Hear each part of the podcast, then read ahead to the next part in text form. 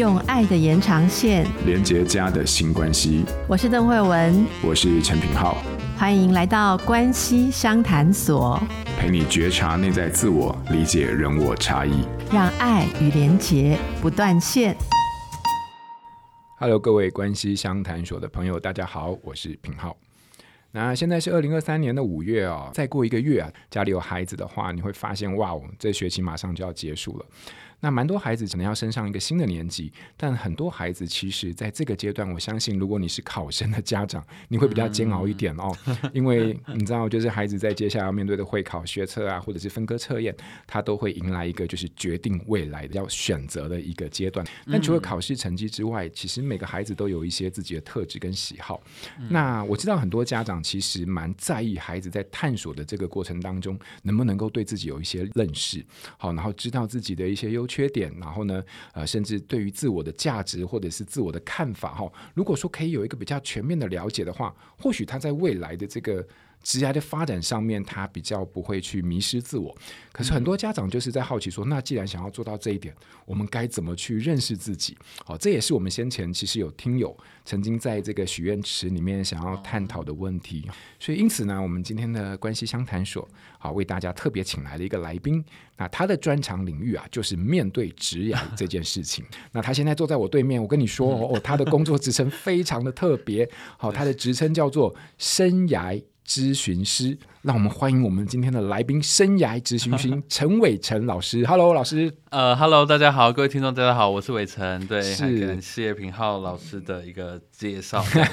是伟成老师，我稍微帮大家介绍一下。伟、呃、成老师他其实自己在职涯的领域有非常丰富的一些经验，多年来也是受邀到非常多的学校来分享关于职涯的这个主题。嗯，我记得你也举办过蛮多实体的一些生涯探索的工作坊。哦、对对对。好，然后甚至在我面前，大家可能没有在现场，不知道哦，在我面前还有。伟成老师自己根据他的专业背景跟实物的这个经验，开发了好几种卡牌。嗯，那这卡牌哇，看起来就超可爱的哈。然后 听说它可以来帮助我们去探索孩子或者是我们大人自己的价值观、天赋，以至于帮助我们去做职业的选择。好，所以今天是一个非常难得的体验，就在一个我们即将啊、呃，大家要面对人生下一个阶段的这一个月份的开始，我们就请伟成老师来跟我们聊聊哈，如何引导孩子在面对职业这件事情。讲了这么多，可能大家。讲说那那伟成到底是谁？你到底没让他介绍自己，这样像话吗？伟成老师是台大心理系毕业，然后后来是走工商的领域，对，好，然后又曾经在人力银行做过。嗯，你甚至现在自己还出来创立了一个叫直邮的公司，对不对？对，没错，专门在帮大家做职涯探索或者是相关的领域。可不可以请你介绍一下你自己，还有这份工作都在做些什么？好，OK，大家好，我是伟成。那我的工作是职涯咨询师。那目前演讲和工作坊的场次也超过三百场，然后所以听众。也超过三万人了，然后有自己的部落格叫“赢者的旋律”，那大概四十万人次，那所以大家可能在网络上面查查职涯探索或转职，然后职涯发展，可能都会看到我相关的分享。我们的工作呢，简单来说是和你一起去讨论适合你的方向，再来就是讨论到适合的方向之后，也会和你讨论接下来的行动目标和行动方案以及计划等等。比如说今天透过讨论，呃，你可能是新鲜人，想要理清适合自己的方向，或你工作一段时间三五年，你还是觉得现在工作好像不太适合我，或者你快三十岁了，我们的来访者三十岁也蛮多的，然后会有一个三十岁的焦虑，对，想说，哎，我到现在还没有定下来该怎么办？嗯、对，那还有的话是，呃，有一些是来上我们培训课程的，也是爸爸妈妈，他可能想知道他怎么样去和他的孩子讨论未来发展职涯和职业生涯等等相关的主题。哦、对，所以我们会和你讨论适合你的方向，我们会用兴趣、能力和价值观这个生涯金三角的核心，那搭配我们的排卡工具，对，然后和你一起去讨论。我们会有一个架构是内。在三角形和外在三角形。内在三角形就是一个孩子的兴趣、能力和价值观，或是你本人对大家爸爸妈妈的啊、呃、兴趣、能力、价值观。那透过这个东西，我们会询问你喜欢什么，你擅长什么，还有你在乎什么。对，因为大家追求的东西不一样啊、呃。有时候大家喜欢和人互动，可是你可能考量到助人工作者这个职场当中的职缺，好像哎有有点令人担心，好像对社会的需求啊等等的，对你可能重视啊、呃、实际经济的层面。对，所以这个就是兴趣和价值观的一个冲突。对，那再来有一些是你很想要成为，比如说你想要当讲师，或想当艺人，但是你的能力或者说资源人脉可能没有办法做到这件事情。嗯嗯嗯，那这可能是兴趣和能力之间的冲突，所以成人也会有成人冲突，那孩子也会有孩子的冲突。比如说他，我很想要当工程师，好了，可是我的数理真的不好，不好，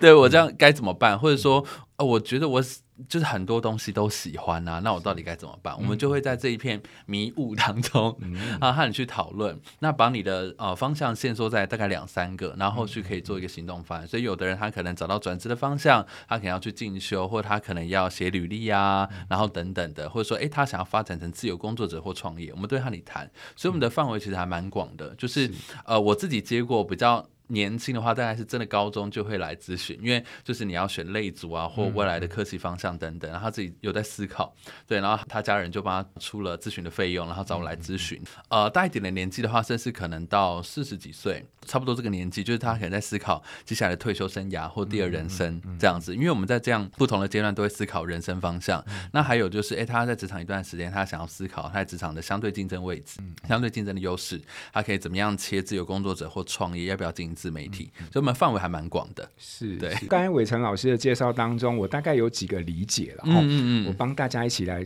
回顾一下，也就是说，其实生涯咨询师这个我们在提供服务的内容，它其实在每一个不同的年龄段里面，都会因为他在职涯上面不同的需求，对，他其实在探索的过程当中，会有一些不同的方向跟面向，嗯，还有重点。对。好，那在这个生涯咨询的服务的跟合作的过程里面，我们都会有一个普遍的架构就是所谓的职涯三角：兴趣、能力跟价值观。对对对，这个你刚刚在说的时候，就帮助我们理解到一件事情。所以职涯的探索，它其实牵涉到的面向是非常广的。它不是只有说我能力好，但是可能呃兴趣跟价值观如果不够磨合的话，那基本上好像它也不见得是唯一的参考的要素。所以说，在这个兴趣、能力跟价值观这三个金三角的组合，然后跟探索还有厘清底下，比较能够帮助我们呃在这个职涯的选择上面可以有一些不同的考量，但它是一个很核心的一个概念。好、那你刚刚有说到，就是说，哎，最小的也有高中，哦、然后你一直到 四十几岁。我刚才听到你说，哇，四十几岁开始在思考退休，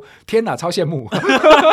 那离我们很远了、哦。不过，不过这样听起来就是说，哎，高中这个阶段就开始有孩子会蛮在意的了。哈、哦，那这边就好像有分出一些年龄段，也就是说，哎。这个青春期的孩子跟成人，他们其实，在思考这件事情上是比较不同的。对，因为我们听众蛮多，其实我相信应该有家长，然后他们可能搞不好孩子都是在小学或到国中到高中。那我可不可以帮，比如说家里有国中生的啊，或高中或者是小学阶段的家长问一下？哎，如果我们在这个阶段，从小学到高中，如果在这个阶段里面，我们身为家长就觉得，哎呦，我很蛮在乎孩子未来的职涯。嗯，可是我不知道现在要怎么去探索，或者怎么帮助孩子去厘清。你有没有什么样的建议可以给啊、呃、家长？就是说，在这个阶段，身为家长，我们在帮助孩子探索这件事情上面，呃，透过专业的角度，有没有一些可以思考，或者是引导，或者是讨论的方向？其实我们通常是蛮鼓励越早。开始越好，嗯、对，因为有些朋友他可能已经开始工作，或者你已经念完科系了，你要再怎么调整，都会就是付出的成本是比较高的。如果可以早点开始是比较好的。那可是有很多爸爸妈妈可能会想说，哎，可是我的孩子现在那么小，他真的知道他想要什么吗？好，当然这部分有很多东西可以谈，比如说对孩子来说，他有可能是早必认同。什么叫早必认同？就是他还没有足够的探索，那过早的就选定。那可是这个过早的选定有很多原因，比如说他可能因为家里面某某世家，医生世家，公务员世家。家，然后他可能就觉得，哎，我们这个家族或我们这个家庭，或是他隐约觉得，哎，好像这个才是一个好的选择，是我才是属于我们家族的一份子。因为在华人的社会文化，很容易会这样，对。然后再来，这个是家族的一个面向。那再来，对于孩子自己来说，他有另外一个很容易会找避认同的面向，是他的好朋友。他的同才，因为对于国高中生来说，很重要的一个认同的来源和追求的目标是同才和人际关系。嗯对，他们可能呃，从以前完全听爸妈的话的那个阶段，慢慢开始，哎，爸妈会有点担心，哎，他好像因为都是他的朋友了，现在是不是他朋友讲的影响力还比我大这样子？对，所以呃，在同才这个部分，如果他的好朋友或者同学，然后想要念什么，想要做什么，那他很有可能就会往那个方向去啊。那再来，在这个孩子的阶段，其实青少年的阶段当中，很容易会是以兴趣作为出发点，嗯、以兴趣为主，所以爸爸妈妈可能担心一个是，你知道这个兴趣，未来毕业之后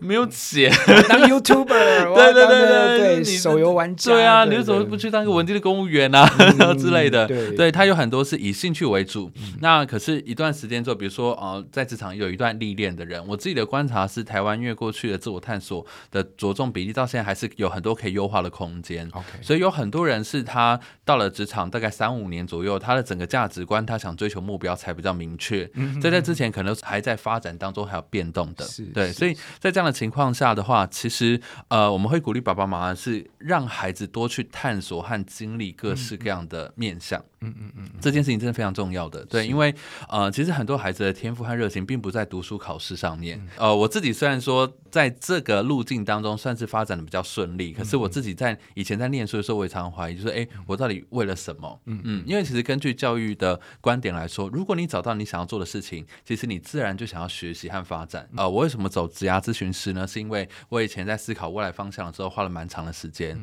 从高中升大学选填志愿，到一直呃出社会之后确定我的方向，大概花了十年，就做各种事，然后辅修啊，念研究所啊，对，然后最后才确定。所以我就觉得，哎，做这件事情很有意义，对啊。可是在这个过程当中呢，大家会发现会有很多因素会影响你，甚至最后影响你可能是价值观，嗯，而不完全是以前的兴趣的这件事情，嗯，这些东西都会是影响孩子在这个阶段的发展。那有些父母就想说，那我还需要跟他讨论吗？我还需要和他一起去体验吗？对，这还是很必要的。你越早让他找到他想做的事，他就越有机会在后面的人生当中越快的。针对他的天赋和热情，或他觉得想要发展的目标开始累积，所以对他后面的整个生涯发展和职业来说会有很大的帮助。所以开地图，然后鼓励他不要把所有的时间就投注在考试。像我常会跟，比如孩子们就说啊，你知道吗？其实这个世界上的职业啊，O N E 的系统，美国的一个劳工就业系统，把职业分成一千多种。嗯，可是如果现在问在场的孩子们，或甚至爸爸妈妈，顶多回答出来的应该不到十种。嗯嗯，对，所以其实职业的世界是很辽阔的，很多东西你没有想过。像假咨询师，像是整理师，像是宠物保姆，这些都可以是一种职业。对对对，所以当你打开了你对职业认知的空间，还有认识的地图之后，其实你比较有机会找到蛮适合你的特质的那种职业，因为其实每个人特质不一样的，但是如果太快的把你定型在一个少数职业，很有可能你是找不到的。对啊，所以像这些都还蛮值得，就是呃让各位也都知道，然后可以在鼓励孩子们探索的过程当中，让他可以去有各方面的尝试，这样了解了解，哇，非常清楚。所以我刚才这样听下来的时候，有几个点，我觉得可能对于家长来说，或者对孩子来说，其实是蛮重要的一个参考，就是说我们在整个职涯的过程当中，其实，在青少年这个阶段。他其实受到的影响会有一些是环境式的，比如说你们家庭的背景，或者是你们家族的事业。嗯，那同时他也会受到同才的影响。对，也就是说，哦，他身边的人想要做什么，他就想要跟着去做。对对对。可有时候这个是别人的，不见得是他的。好，那可是他们回到自己的兴趣这件事情上的时候，我刚才听到有一个蛮欣慰的哦，也就是说，嗯。呃，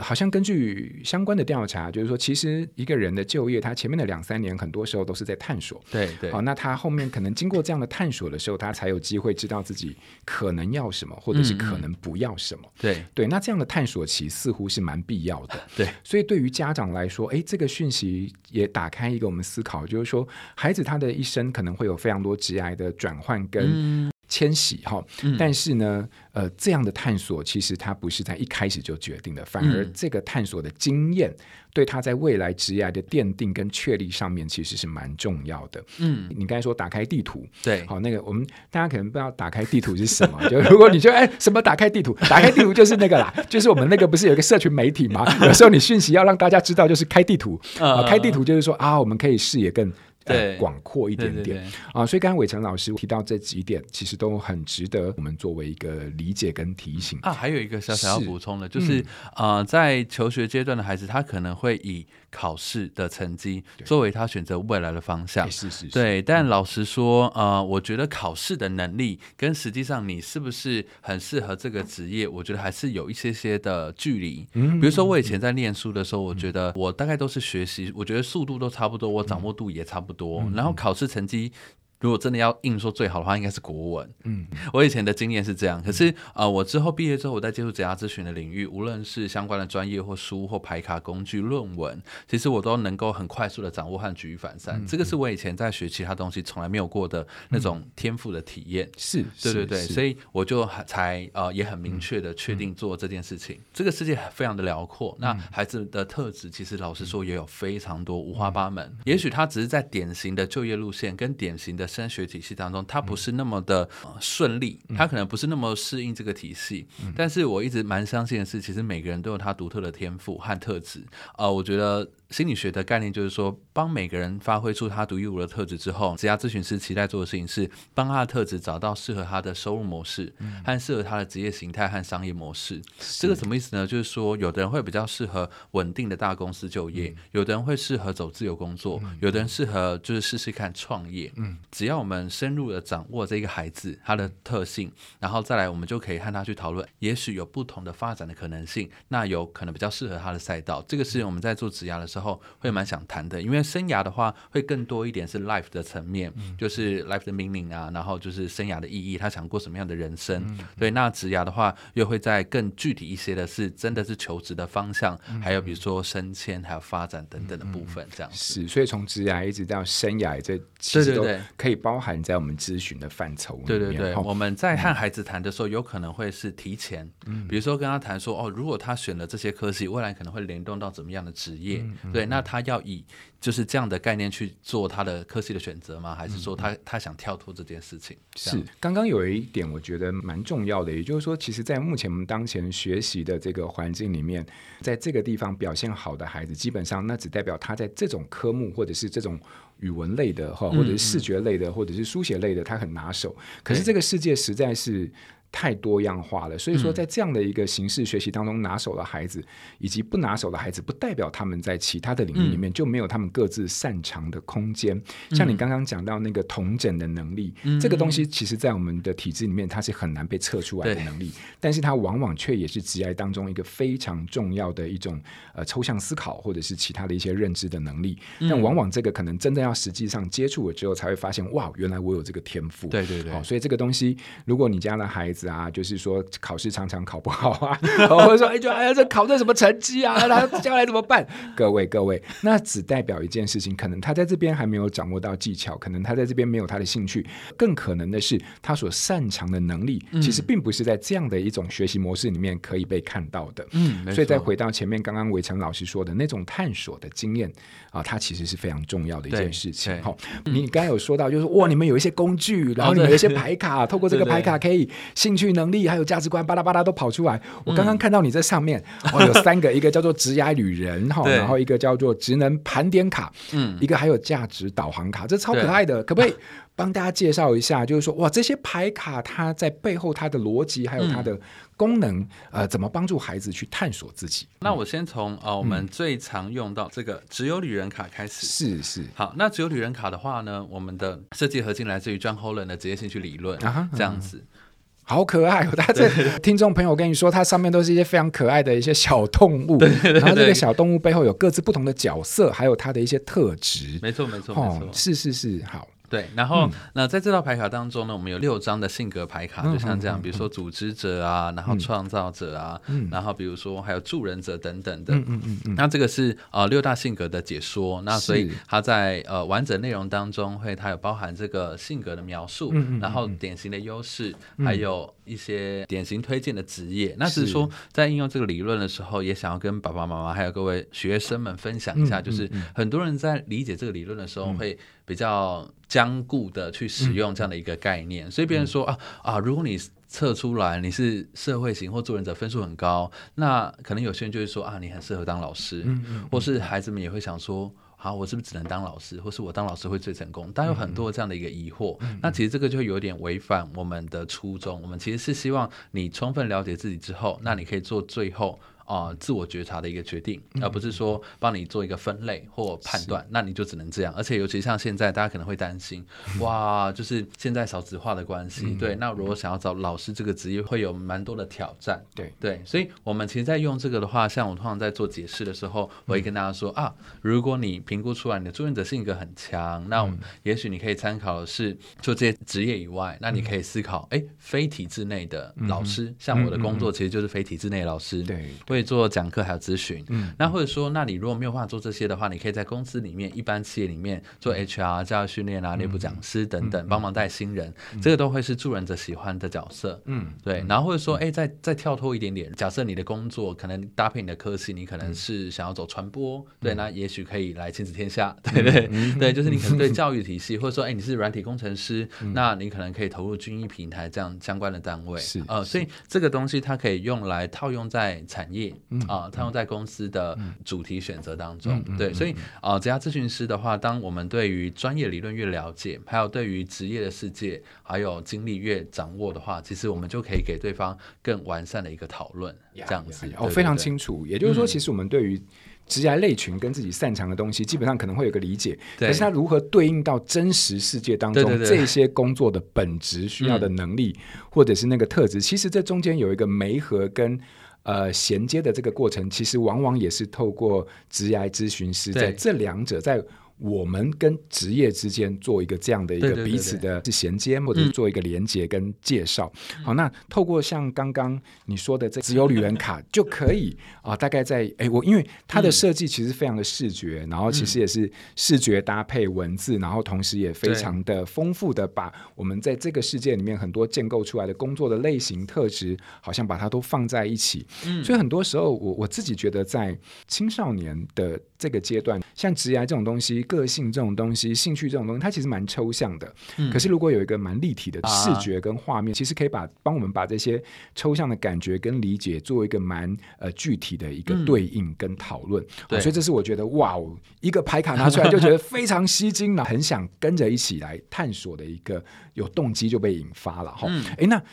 这个伟昌老师有没有什么就是说？带着孩子，或者是在他们探索的时候，你自己印象比较深刻的一些例子，可以跟大家分享。啊、我们怎么帮助听友运用一些日常小小的体验或经验去认识自己？呃、嗯呃，如果是要孩和孩子谈的话，通常我会蛮鼓励爸爸妈妈可以询问你的孩子他的一些 role model。role model 是 role model 是什么？对，就是比如说他在生活当中他觉得哎还不错的喜欢的对象，我觉得不用到崇拜，对，然后但你就可以问他，嗯，那他有可能会回答艺人。啊，也没有关系，或者是你知道，就是 复仇者联 复仇者联盟，有一些动漫角色，但我都觉得没有关系。它是一个很好开启话题的机会，还有很好的用呃孩子的眼光去理解他所看到的世界的一个机会。因为我们在做职涯咨询和生涯咨询的时候，一个很重要的点就是我们想尽办法进入来访者的世界当中去理解他怎么样看待这个世界，还有他对工作的定义。因为每个人对工作看法是不一样的，有的人对工作就觉得我简单做就好，就是我是为了生活；有的人觉得。哎，工作是自我实现，或有的人觉得工作是能够回报给他的父母，那、嗯、他们会有这样的一个含义在里面。对，对，所以我们在看这些职业的时候，我们常会问他，哎，比如说你为什么会选物理与职能治疗师？因为这边有一百种牌卡的职，一百、嗯、种职业的牌卡，然后又问他为什么喜欢。服务生这个工作，那其实每一个孩子呢，他在回答的时候都会不太一样。嗯、有人就说哦，这个很帅，然后有人就说哦，就是这个很有意义。嗯，对，然后等等的，可能刚开始我们乍听之下会觉得有点表面。像我最近问我朋友的小孩，我就说你为什么喜欢《鬼灭》的主角？嗯，他说因为那个主角他可以用水之呼吸，然后他就用那个 对，他就用那个刀，然后然后就是可以跑出水来，然后他就觉得很帅。我就说啊。哦，这样哦，可是那个、嗯、那个卡通里面不是还有另外一个，他可以用言之呼吸，他可以用刀跑出火来，你为什么不觉得他很帅？嗯嗯，他突然有点不知道该怎么回答。哦，没有预设你会问这么多哎，对对对对对。但我觉得这是一一个很好的了解，就是去听听看他到底喜欢什么，还有他在乎的面向是什么。是对，然后让我们有机会去了解孩子们的世界，因为我觉得像我们会透过排卡，那我自己本身心理系毕业，然后我在工作的时候有发展出非常多的测评，无论是职涯辅导的测评或企业用的招募心理测验的测评，嗯嗯。嗯、那其实我自己会发现呢，测评当然是很快速的工具，可是其实大家在做测评的时候，他可能会很多疑惑，嗯、比如说这字什么意思啊？尤其对孩子来说，就觉得哎、欸，这个职业是什么？我没有做过哎、欸，嗯、他写一写就觉得啊，好烦，这个字我不想写了，就乱写，嗯嗯嗯、所以我们都很常听到，对，或者说他自己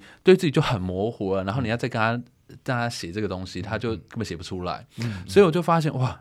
哦，没办法，我几乎都要从头问一遍，嗯、就是看那个测评结果，通常跟本人呢还是有蛮多的落差的。嗯嗯、所以透过排卡的方式，我们想要跟他开启对话。嗯，呃，我觉得这个是还蛮想要分享给爸爸妈妈的，就是说和孩子开启对话，而且去倾听他在他喜欢的那些东西的背后，他更深层的一些动力，和他更深层的一些原因。嗯、因为他可能会说，哎，他觉得这个很帅，可能是因为可能乍听之下觉得很肤浅，嗯、但是你在追问他。他觉得怎么样很帅，或是你听到他的喜欢的角色的时候，他可能就是哎。诶如果我有机会，我想要成为一个英雄，嗯，我想要成为可以就是打败坏人啊，然后可以照顾家里的、啊、的这样的一个角色。嗯嗯嗯对，当我们愿意听的时候，他就有机会慢慢的练习表达，还有说更多。嗯、对啊，那我觉得这样开启对话，无论是做职业生涯咨询，或者说对于爸爸妈妈和孩子的对话，都是一个很棒的地方。伟成老师有提出一个很细腻的点啊，也就是说，每个人在选择职业上面的时候，他可能都有一个表面上的原因，对对，但他可能底层所代表的意义其实是。